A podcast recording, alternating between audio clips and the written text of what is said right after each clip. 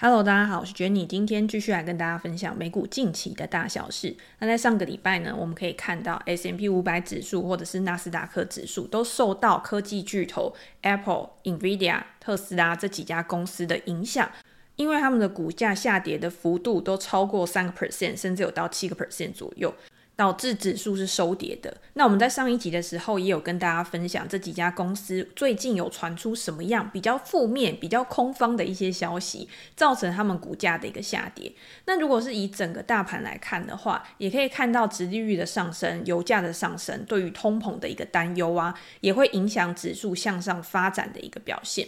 那在这个礼拜呢，当然有很多重磅的事情，比如说像 Apple 它的新品发表会就要在这个礼拜去举行，大家都很期待说 iPhone 十五出来呢，在规格上面，在外观上面，虽然已经有很多泄露出来了，但是还是要看到实体，会有一种比较心安，或者是有被激起那种购买欲望的感觉。那如果今天你有购买欲望的话，你愿意掏钱出来，当然对于 Apple 未来的营收、获利、股价都会有很好的一个影响。所以我们可以一起来期待一下。那这个礼拜还有甲骨文跟 Adobe 这两家公司都会公布他们的一个财报，他们也都是受到 AI 趋势的一个推波呢，在之前有不错的一个表现，但是近期的股价呢也是有一些休息的一个样子。那这个礼拜呢，很重要的，我们刚刚有讲说，大家很担心通膨啊，物价会去影响到未来联准会的一个方向嘛，所以这个礼拜的 CPI、PPI、零售销售的数据也会很重要。因为现在市场主要是预估呢，八月的 CPI 会比七月的 CPI 它的增幅还要再高一点点。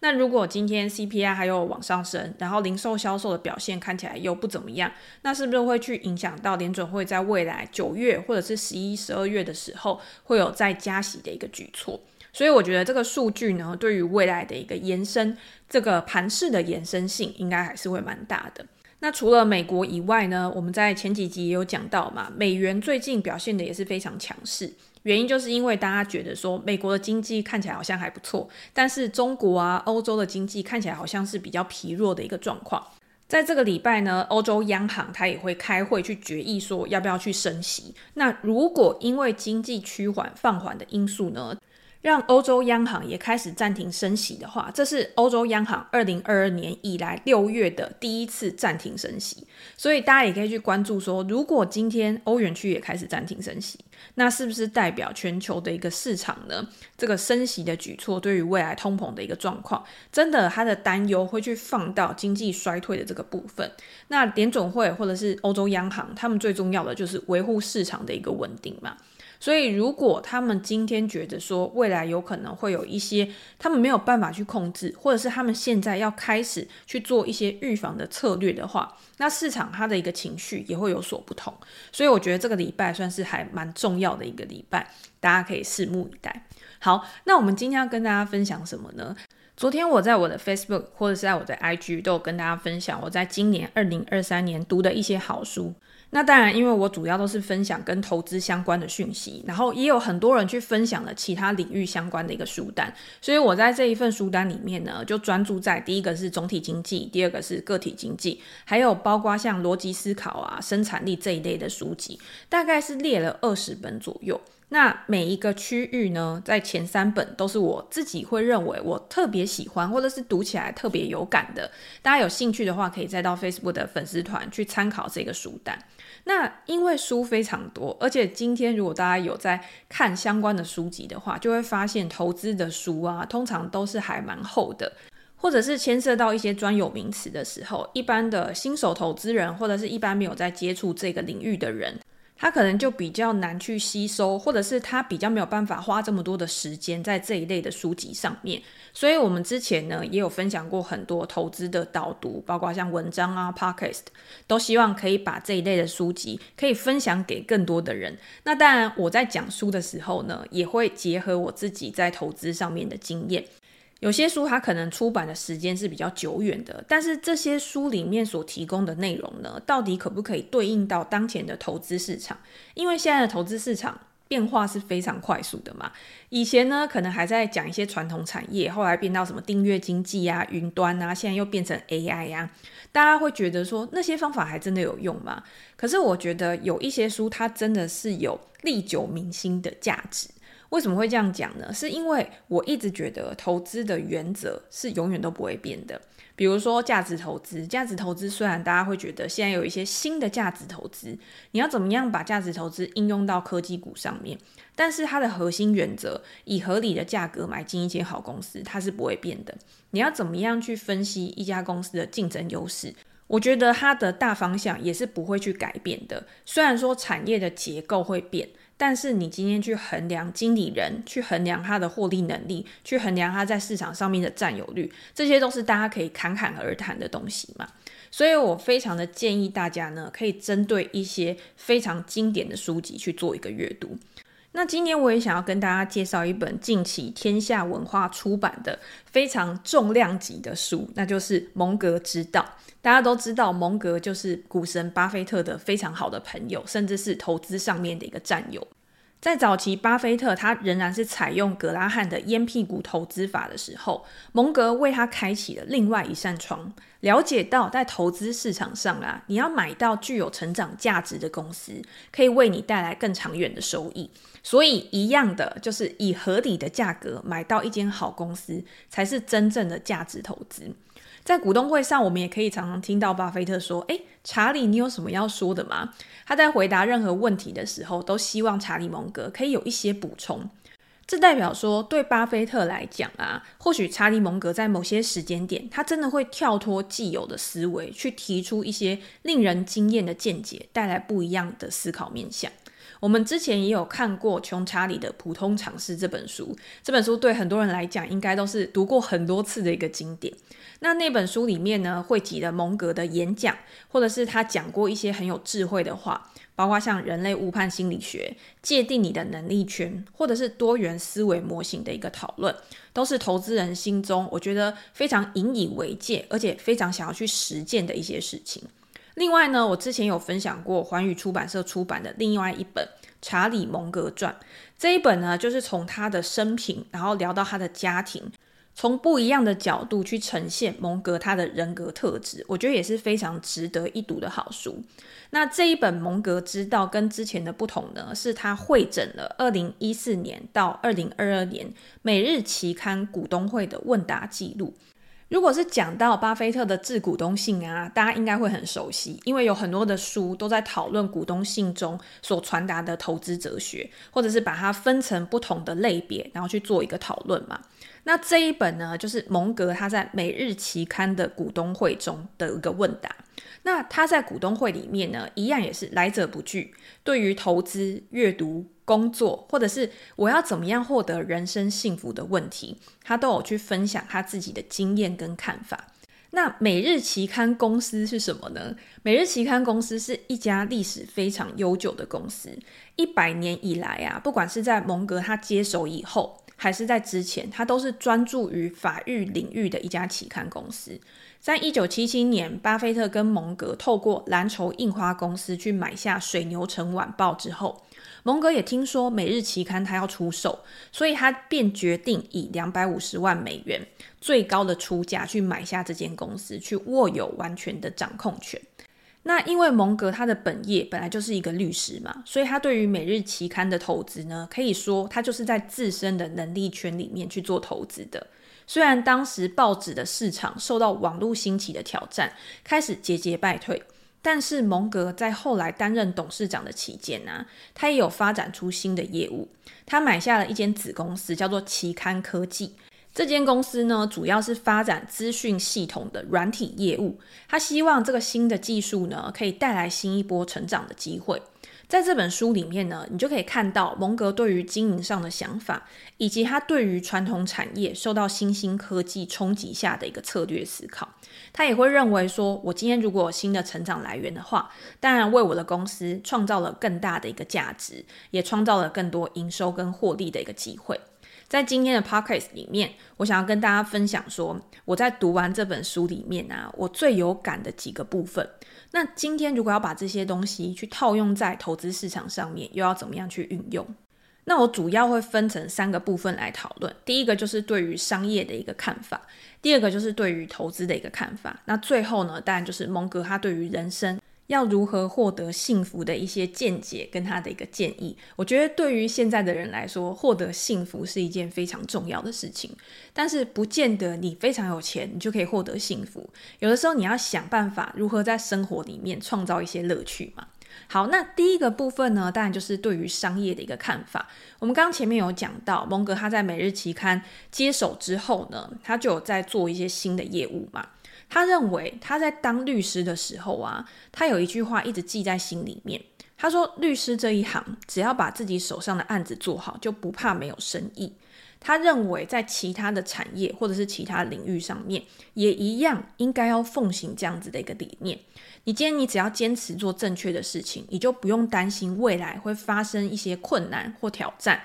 即便是遭遇到逆境，你也可以去化解它。那软体业务呢，跟过去传统报业的不同之处是，以前我们在买卖报纸的时候，你可能是卖一份收一份钱嘛。那期刊当然也是大概类似如此，而且这些单价呢，可能是会比较低的，转换成本也会比较低。所以就算是今天没有科技的挑战，也有可能因为面临到市场的竞争非常激烈，而开始有营收跟获利衰退的一个景象。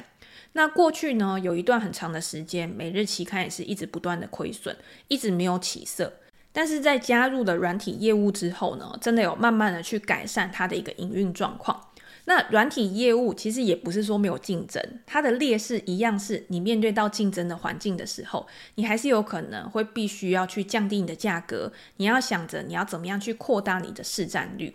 但是蒙格呢，他在书里面有提到，他说软体系统啊，它的价格是比较高的。今年客户他一旦去购买了软体系统，他一旦付出了这个钱，他一定是经过深思熟虑之后去做出的一个结果。所以软体行业呢，它不是客户一下定的时候，他马上就拿到钱，他提供给客户先使用，然后你满意了之后呢，你再去付钱的一种商业模式。这样也可以提高客户对你的信任感，增加呃客户的粘着度。所以它的优势是呢，如果你今天你可以建构起足够高的护城河的话，那未来呢，你可能就可以更好的去赚到客户的钱。那蒙哥还有提到，他说软体业务在当前呢、是拥有非常广大的市场前景的。以前报纸在发布资讯的时候，大家如果有看过巴菲特相关的一些报道，或者是他的一些文章，就会知道报业其实它在每一个区域啊，它都是比较区域性的。你可能就是在这个领域呢，你卖出了报纸，但是你跨越到别的州啊、别的地方的时候，它可能就会有另外一个领头羊。可是今天在软体行业呢，它不会受到地域的一个限制，所以你今天你可以尽情的去扩张你自己的市场。那在法律领域上面呢，因为它也算是一个比较独特、它有专业性的一个领域，所以它不代表就是说任何一个人进来，他都可以马上去做，或者是他可以很轻松的去做这个生意，因为他必须要有相关的资源，等于是这个领域呢，它也是提高了它的进入门槛。那如果今天你可以提高进入门槛，然后你又抓住客户，你又可以让客户的转换成本提高的话，那其实对于长远的营运一定是非常非常有帮助的。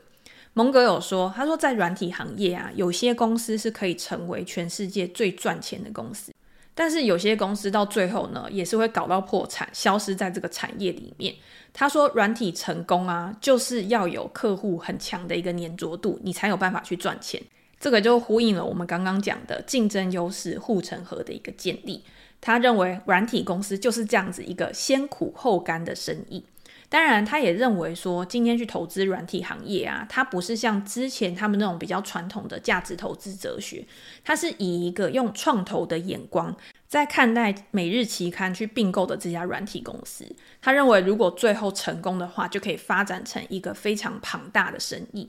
所以，如果用蒙格的角度去思考当前的投资市场的话，其实现在的市场上面基本上最抓住投资人目光的就是软体公司嘛。那你今天你在看待这些软体公司的时候，其实你也要有一样的思维，你也应该把你自己当做一个创投。也就是说，了解今天你投资在这些公司上面呢，一定是会有比较高的一个风险。毕竟他们才刚开始萌芽，或者是他们还处在一个高速成长，会面临到竞争，还没有巩固自己在产业中的绝对优势。可是呢，如果今天未来成功了，那可能就会带给你更好的一个超额获利。那在资金的配置上面呢，因为蒙格他也不可能把全部的资金都压在这一类的创投新创公司上面。他今天在资金的配比上呢，我觉得也是有点类似像杠铃吧。我今天已经有一个非常稳健的投资组合，那我把一些我可承受的风险，我可以承受的损失，去配置在这些比较中小型、刚起步的一些公司上。好，那我们接着下来呢，我们就可以从商业去延伸到投资的领域。因为我觉得今天在商业或者是在投资上面，它有非常多相同、共同的一些准则。比如说，你的心态上面必须要保持着非常弹性，根据市场新的一些条件、资讯去做一些调整。比如说，在竞争上面好了，永远都会有新的竞争对手来挑战你。传统产业可能以前像什么奇异公司啊、波音公司啊，他们一定都有非常好的地方，非常值得投资的地方。可是，在经过了很长的时间之后，它可能还是保有它的优势。可是，不管是在成长上面，或者是在营运上面，可能就没有其他的公司来得那么好。那在股票市场上面是很现实的，大家都是用钱在投票嘛。那在市值上面，在股价的一个资本利得表现上面，可能就不会有后起之秀还要那么好。那蒙格他在书里面也有提到，他说，即便是那种四五十年的品牌啊，百年品牌，它拥有竞争优势，可是它一样会面临竞争的冲击。如果今天投资人认为说一家公司可以去永远的保持领先的地位，这是非常不切实际的一个幻想。你必须要了解到当前的市场上面的事实是什么，你才可以有办法去做出正确的一个决策。那我们先把范围缩小，缩小到蒙格他在自己的投资策略上面，是不是也是跟着时间有不一样的改变？蒙格在他的股东会问答里面呢，他有说到，他说年轻的时候呢，他也是到处去找可以赚钱的股票，比如说他找到一家小公司，价格非常便宜。而且它是在那种粉红单市场交易，粉红单市场就是那种金额真的股价非常非常低，然后每天的波动非常大的一个市场。这个公司呢，可能根本就没有几个人知道，就是因为它的流动性可能真的非常小，然后造成它的一个股价波动或者是向上的动能会比一般的大型股啊、全值股来的强。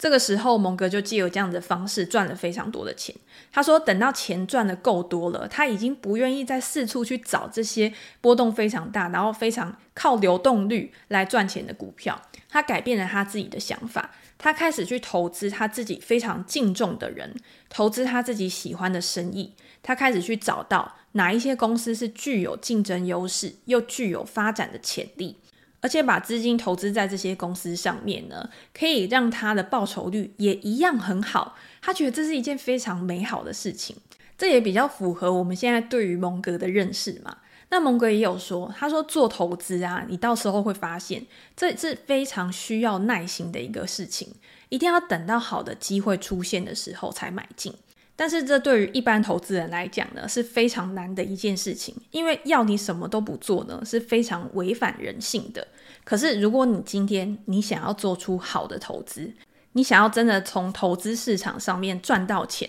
那你就是必须要去做一些很闷、很无聊、慢慢的等待结果发生的一些事情。好，那在这个过程当中呢，你有可能会接受到什么样的挑战？就是看到股价一直不断的涨上去，但是你却在原地，你没有办法去做任何的一个动作，会产生一种 FOMO 的心态嘛。可是每个人都知道啊，如果你今天是有理智、冷静的投资人的话，你会知道有一些公司真的是很好，但是相对于这些资产或者是获利，这些好的公司它的价格也非常高。那你到底在这个时间点，你应该要出手？还是不要出手。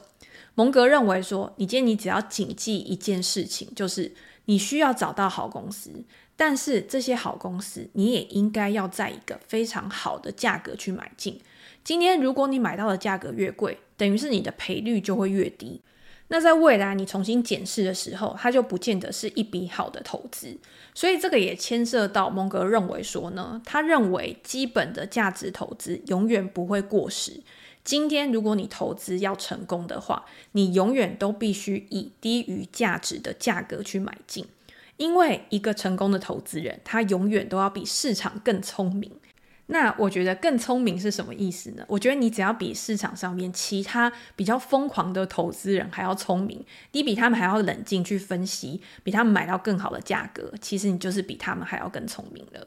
好，那延伸除了股票市场以外呢，像在投资房地产或者是私募股权或者是上市公司的时候，也有人在股东会里面问到蒙格要怎么样去衡量他们的债务水准。这个就是从你找到一间好公司，然后你再去剖析这家公司的基本面的时候，非常重要的一个问题。蒙格回答说，他认为适当的债务水准啊，要视情况而定，没有一个通用的准则。比如说，在不同的环境里面，今天利率的高低，或者是在不同的产业环境，房地产的负债水准一定是更高的。可是，在某一些产业上面，它的负债水准可能就没有办法太高。不管今天是因为先天的条件限制，或者是这家公司它自己的营运风格。可是有一个比较通用的准则，就是如果今天你选择的投资标的，它的不确定性比较高。比如说是一家非常业务复杂的大型公司，那这家公司它最好是可以拥有充裕的现金，保证它有足够的流动性，才避免它在未来会有一些突发的状况或者是风险，造成比较重大的一个伤害。那再来呢，也有人提到那指数投资这个部分，有人问蒙格说，在过去的三十年啊，指数基金发展的非常快。那蒙格有说过，他说如果所有的人都去买指数型基金的话，那指数化投资是不是就没有办法运作得这么好了？蒙格回答说，他说他不担心这个问题，他认为从人性的角度出发，永远不可能发生会有所有人都去买指数基金的情况，所以他不会去思考这种永远不可能发生的事情。这就很像理论是这样，理论是如此没错，但是实际上发生的几率非常非常低。所以你在投资上面的考量呢，其实大家不用太去担心一些非常极端的事件。不是说极端事件不会发生，是因为这件事情就算你去预防了，可能也没有办法达到很好的效果。它不是像塔雷伯那种黑天鹅，黑天鹅是它真的会对你的资产造成损失的，而且它是真的马上就一爆发就会造成重大的伤害。可是今天所有人都去买指数型基金，它一定是一个趋势形成的过程吧？好，那什么时候买指数基金、指数投资有可能会失效？只有在那种指数覆盖的范围、规模比较小的时候，比如说现在有很多主题型的 ETF，或者是在过去像漂亮五十这种风靡一时的主题。如果今天你买的指数型基金是这种比较集中型，它可能就是少数的持股的，那当然就有可能会造成比较泡沫化、估值过高的一个情况。这个是投资人在选择指数型基金的时候一定要特别注意的。你买的到底是大盘的指数型基金，还是针对某个风格、某个主题、某个主动型基金？那这样子在持有的心态上面跟策略上面就会有很大的一个不同。好，那接下来呢，还有估值的一个部分嘛。估值的部分，有人问到说，在评价公司的时候啊，应该要怎么样去选择折现率？比如说像巴菲特，他在使用的时候，他参考的就是无风险的利率。通常无风险的利率呢，我们都会用十年期的美国公债殖利率去做一个评判。所以现在，如果你在近期的市场，因为十年期公债殖利率也是到了一个历史比较高的一个点嘛，大家就会说，这个定锚的利率呢，资产定锚的利率现在处在一个高档，所以很多的资产价格都会受到压抑。那在这样的情况之下，投资人到底要怎么样去做选择？蒙格他告诉投资人说，今天你不管是用折现率，或者是用机会成本去评估你自己选择的投资，其实都是对的。公债殖利率呢，它就是资产的定价水准。但是如果今天有机会成本，机会成本就是你今天你投资 A，那你牺牲的一个另外最高的一个利率获利是多少？他在这边用了一个我觉得很有趣的例子。他说，如果你刚好有一位有钱的叔叔，然后他想要把一个非常好的生意用一折的价格卖给你，那你根本就不用去考虑其他的投资机会，因为这个就是对你来说最好的一个机会。如果你今天你拒绝了他，然后去选择其他的，这个机会成本门槛太高了，对你来说绝对是划不来的一件事情。今天不管是在投资，或者是你在玩桥牌的时候，或者是你是一个扑克的玩家，你一定都要了解机会成本的一个概念。但是蒙格说，大多数的人对于机会成本的概念都不够重视。所以才会导致他们做出错误的一个决策。那使用折现率的时候呢，你针对不同的公司也会有不一样的标准哦。比如说像 IBM 或者是可口可乐，一家是科技股，一家是零售类股。因为科技股它的一个变化性、它的变动性、不确定性是比较大的。可是可口可乐呢，它是比较稳健型、成熟型的。那今天你会给谁的折现率比较高？我一定是给不确定性比较高的，折现率比较高嘛，因为我承担了更高的一个风险。所以呢，蒙格认为说，每一家公司你在分析的时候，你在衡量它的价值的时候，你都必须要采用不同的折现率的一个标准。然后呢，会给出一个不一样的合理价格的一个区间。那最后呢，不免俗的，当然也会有人问到资金配置、资产配置的一个问题。有投资人问蒙格说，是不是愿意去持有其中的投资组合？这个对于我们的听众来说，应该是一个非常简单的问题嘛。因为蒙格他就是比较那种下重注的，他看好公司之后，他会花非常多的资金去押注在他看好的公司或者是人上面。那蒙格当然也回答，他说以蒙格家族的投资为例啊，他只投资三档股票：伯克夏、好事多跟李路的基金。那当然在当时是那个样子，但是到现在他可能投资组合会有一些变化，但是我觉得还是算比较集中型的一个投资组合。我们今天呢，不去讨论说蒙格他到底投资在哪一些公司上面，而是他为什么会有这样子的一个思维。蒙格说，他在年轻的时候啊，他就认为一定要集中投资。那个时候他还只是一个律师，他把他自己微薄的积蓄用在投资上面。他的目标是我每年只要跑赢大盘十个 percent 就可以了。他那时候就在算，那他到底要持有几档股票才可以去实现这样子的一个目标？他发现，如果他做好投资三四十年的一个准备。他只需要持有不超过三档股票，平均持股三到四年，就有百分之九十九的几率可以达到这样子的一个目标。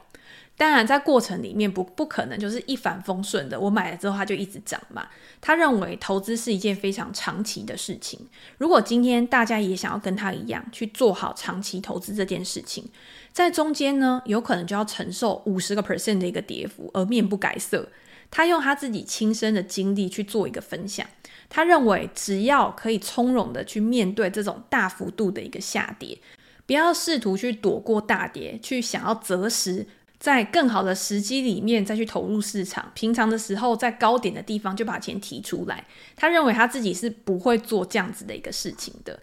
就算今天可能市况不是他认为最理想、最完美的一个状况。他也希望自己可以在当下的一些机会里面选择最好的机会去投资，就像我们刚刚讲的机会成本的一个概念。我觉得这个心态是非常重要的，因为很多人呢，他在看股市的时候，他在做投资这件事情的时候，真的都是比较以短期的思考去思考他自己的一个投资组合。但是如果你今天真的是想要做一个更长期的配置、更稳健的投资组合，甚至是希望在你退休的时候，它可以成为你。某一个现金流的收入的话，我觉得听蒙哥的建议去做自己资产的一个配置是非常好的一个策略。好，最后呢，我们来讲到对于人生这件事情，因为不管是在以前《穷查理的普通常识》这本书，或者是在这一本《蒙格知道》这本书里面，都还是会有人问到蒙格说，要怎么样去让自己的人生过得更幸福？那蒙格有说到两个我觉得非常重要的点。第一个就是你要懂得去延迟满足。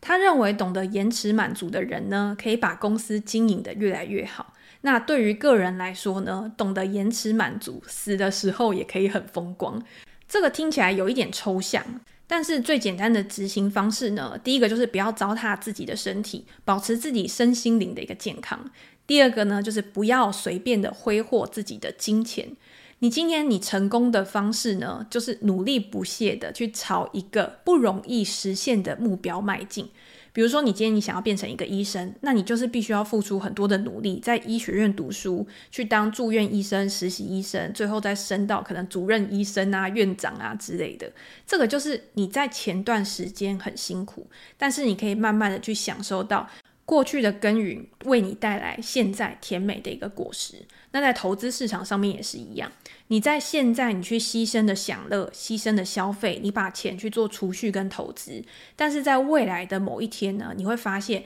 你过去的这些忍耐、你的节俭，在未来都会变成你提高你自己生活品质的一个来源。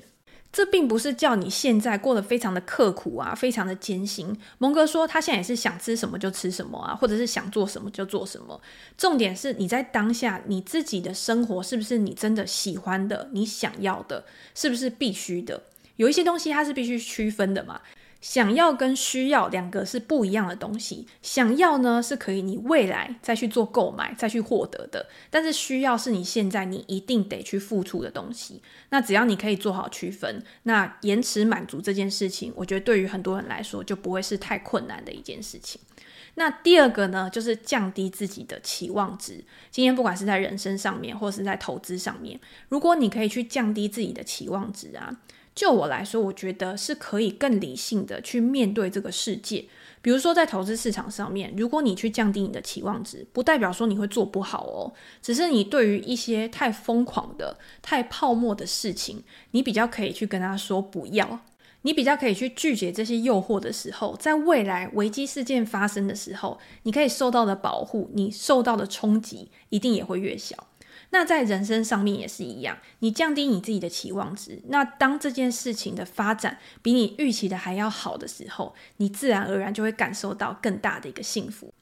所以我觉得，嗯，不是说让大家就是直接降低期望值，然后你每天就是躺平，然后不要有任何的目标，也不要有任何的希望，而是。大家看过很多成功学的书。今天你有一个大目标可以，可是你在这个大目标下面呢，你可以分成很多的小目标。那这些小目标，你在每一个小目标达到的时候呢，你一定都会有更好的成就感，去驱动你再继续往前。我觉得这个也可以算是降低期望值的一种吧。一开始定得太远大，可能会让你难以前进。但是当你把它分割成很多不同的小目标，然后去做好自己的规划的时候，我觉得这一条路，不管今天是在投资，不管今天是在工作，或者是人生上面，一定都可以为你带来更好的动力跟启发。好，那如果大家对这本书有兴趣的话，我自己是觉得非常的值得一读，也可以再去翻翻《蒙哥知道》这本书。那今天也只是分享我对于书中特别有感的几个部分。好，那今天呢，就先跟大家分享到这边。如果大家有任何的问题，或者是想要了解的主题的话，也欢迎留言给我评价。我们在之后的 podcast 可以再拿出来跟大家做一个讨论。